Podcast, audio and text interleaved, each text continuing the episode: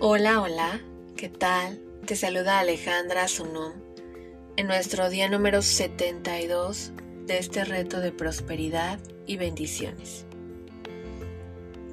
Recientemente, Kate leyó algo acerca del escritor Zig Ziglar, lo cual comparte hoy contigo. Zig Ziglar nació en Alabama en 1926, siendo el onceavo hijo de una familia de doce.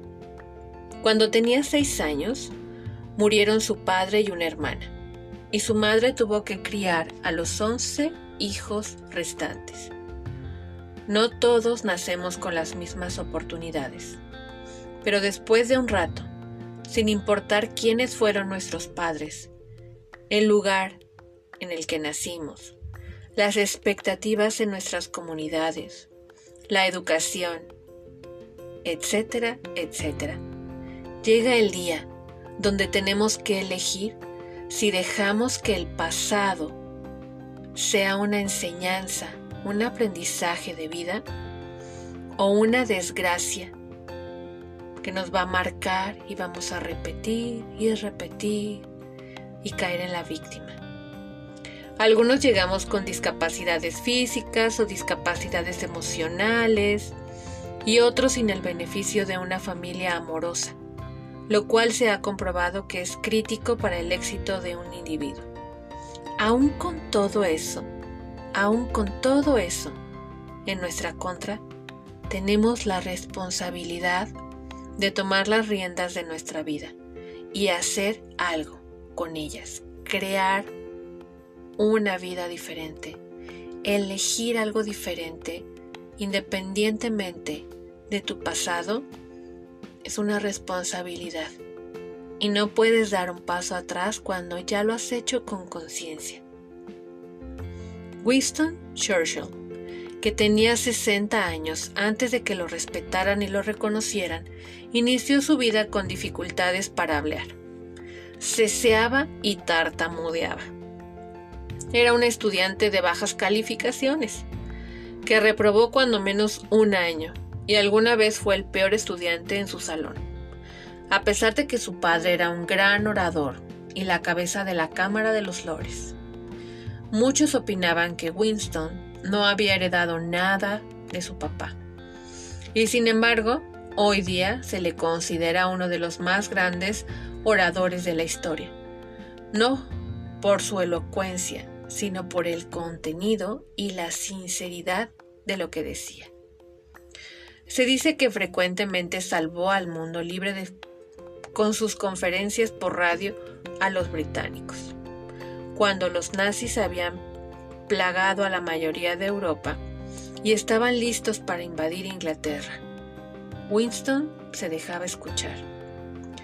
Muchos de los profesores de Thomas Alba Edison Pensaban que él tenía serios problemas. Soñaba despierto todo el tiempo en la escuela y hacía preguntas que aparentaban no tener ningún significado. Su mamá lo sacó de la escuela y lo educó en casa. Y mira qué tal, ahora se le reconoce como el inventor que tuvo el mayor impacto en el siglo XIX. Clint Lewis nació con problemas de visión y a los pocos años se quedó ciego completamente.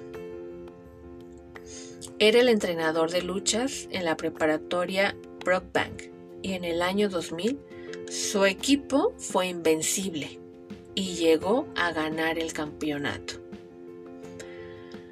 Cuando él estaba siendo considerado por la posición de coach de luchas, hubo muchas críticas al respecto. La administración no podía imaginar a un tipo ciego enseñándole a muchachos cómo es que hay que luchar. Pero él era un hombre optimista, invencible, entusiasta. Él había sido campeón estatal, así es que tenía grandes conocimientos y su optimismo y pensamiento positivo eran mayores.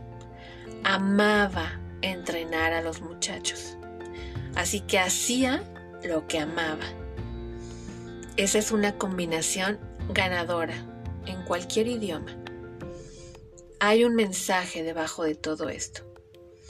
El estudiante problemático, el hijo que no responde. Tú no sabes, pero en el futuro puedes ser una estrella brillante. Esa es una de las razones por las cuales, dice, mi mamá nunca se dio por vencida con ninguno de sus hijos ni sus nietos. Su fe, su creencia y su motivación tuvieron un gran impacto en nuestras vidas. Los libros récords están llenos de gente con razones para darse por vencidos desde el principio, para haber tirado la toalla a la primera, pero siempre recibieron una palabra de aliento y siempre fueron perseverantes, persistentes, con constancia. Así desarrollaron las características, las fortalezas, los valores, la integridad, el amor, el entusiasmo, el compromiso, la responsabilidad, la fe. Hasta aprendieron a amar y a respetar a los demás, convirtiéndose en factores de cambio en las vidas de otros. Y quizá lo más importante de todo sea que no importa lo que obtengas del éxito, lo importante es en quién te conviertes tú siendo exitoso. Seamos factores de influencia en los demás. ¿Recuerdas que en el día 60 Kate sugirió que a medida que te sean reveladas estas leyes, las apliques a tu propia vida? Hoy te pregunta, ¿cómo las has ido aplicando?